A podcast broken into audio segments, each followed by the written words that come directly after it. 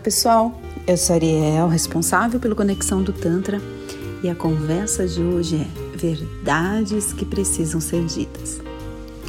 Eu quis fazer aqui um apanhamento geral de algumas verdades dentro do Tantra, sempre pensando que verdade é algo muito subjetivo, porque aquilo que é verdadeiro para mim, aquilo que faz sentido e que eu acredito que vale a pena viver daquela forma, aquela forma de vida, pode não valer a pena para você.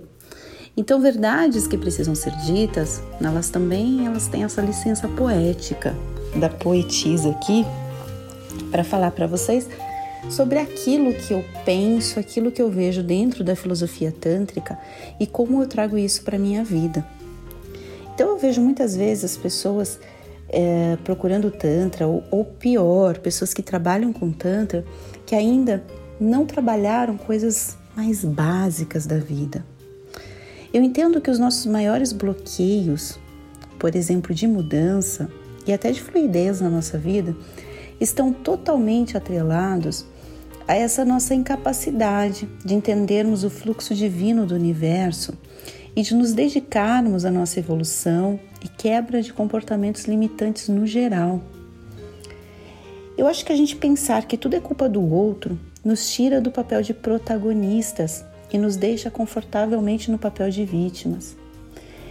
E vítima, gente, é plateia da vida. Enquanto outros brilham nos palcos e até nas arenas, as vítimas são meros espectadores. Queria te convidar a pensar: por que será que a sua vida ainda não flui, não anda? Eu percebo que o movimento de fluidez ele começa energeticamente em nós, guiado pelas nossas emoções, pelos nossos pensamentos, pelas nossas atitudes e depois passa para a vida. Eu entendo dentro do Tantra que o processo é sempre de dentro para fora e nunca o inverso. Então eu diria, por exemplo, se a sua frase de afirmação na vida é: A minha vida não anda, nada dá certo. O questionamento deveria ser: O que eu tenho feito para a minha vida estar estagnada? O que eu devo mudar agora para que ela flua? Eu sempre vejo que não são afirmações e que a vida nos, nos permite questionar, nos convida a ter esses questionamentos. Eu vejo também que a culpa que a gente atribui aos outros, ela não serve para nada. Que a mudança começa na gente.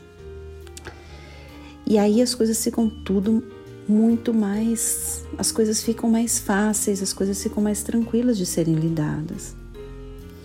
Eu acho que é só sendo protagonistas das nossas próprias histórias é que a nossa vida vai ter valido a pena.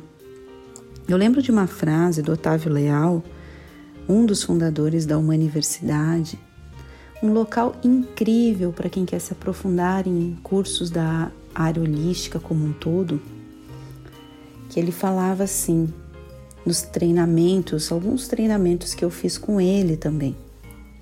Porque eu vejo que a gente sempre está também no papel de aprendizes na vida. Ele falava, é uma vida que vale a pena ser vivida. E fala até hoje, né? Porque ele está muito bem vivo. E eu acho que é muito isso.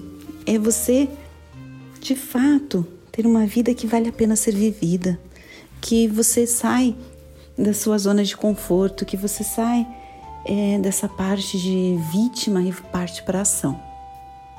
E dentro dos processos do Tantra, a gente coloca esse gás, digamos assim. Os nossos rituais, alguns vão trabalhar a sua voz, outros vão trabalhar o seu movimento, outros vão trabalhar essa sua culpa, outros ainda vão fazer você saber lidar melhor com a sua raiva. Tudo isso através do seu corpo. O seu corpo é, é o transporte de todas essas emoções e também é capaz de curar tudo isso. Então, verdades que precisam ser ditas também, eu diria a vocês: parem de procurar receitas prontas. como ser melhor na cama em três passos, como ter uma vida mais feliz em quatro lições. Comece a olhar mais para sua vida, comecem a, a interiorizar os seus processos, comece a olhar de dentro para fora aquilo que te aflige. Às vezes a gente quer não sentir, a gente não está preparado muitas vezes para sentir, para sentir o medo, entender o porquê que ele veio e trazer ele ao nosso favor. Eu entendo, por exemplo, que o meu processo de raiva, e que muita gente pode dizer que a raiva é um sentimento ruim. Para mim, o processo de raiva, as emoções de raiva, elas sempre são alavancas para que eu consiga fazer algo, às vezes, no momento de raiva, é que eu saio da minha zona de conforto. Então, eu não ressignifico a minha raiva, eu aproveito a minha raiva na sua melhor forma, que é nessa forma dela me ajudar nos meus projetos, sair dessa zona de conforto. Eu não busco é, suprimir a minha raiva, deixar minha raiva de lado. E dentro do Tantra, a gente aprende a lidar melhor com cada um dos nossos sentimentos, com as nossas emoções, entender esse ser integral. E eu vejo muitas vezes que quando a gente olha para o lado e de repente fica buscando no outro essas soluções para a vida, a gente esquece de nos conhecermos melhor. Então, verdades que precisam ser ditas também cabe isso.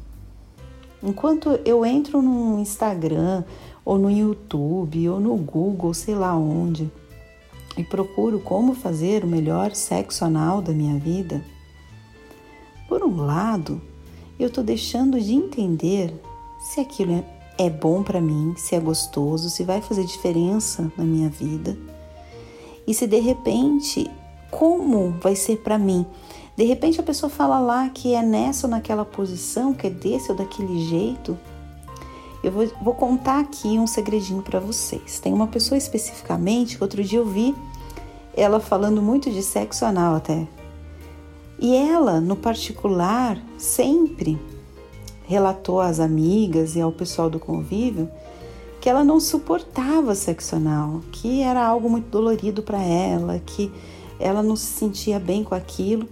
E ela estava lá no Instagram ensinando, gente. Então você vê que às vezes a gente está olhando o outro que ele está ensinando algo que nem ele acredita, que nem ele pratica, que nem ele faz.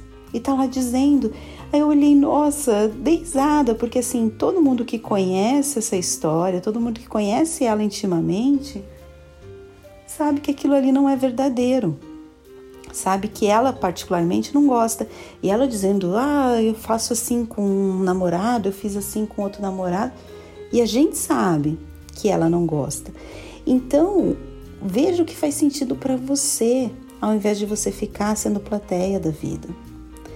É, eu te convido esse trabalho mais duro, essas verdades que precisam ser ditas.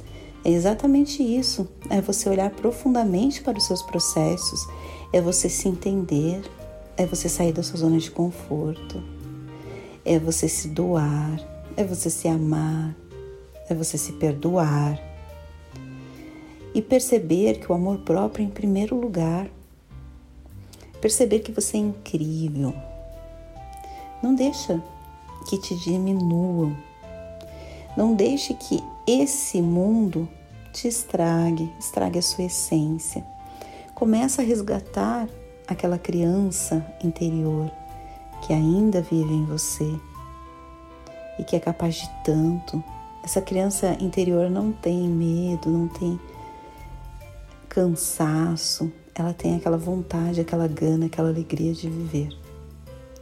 É esse despertar que eu desejo a você, porque só despertos é que a nossa vida acontece. Gratidão por ter me ouvido até aqui.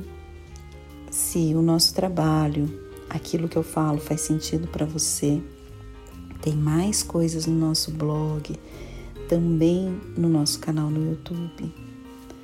entre no nosso site conexãodotantra.com.br.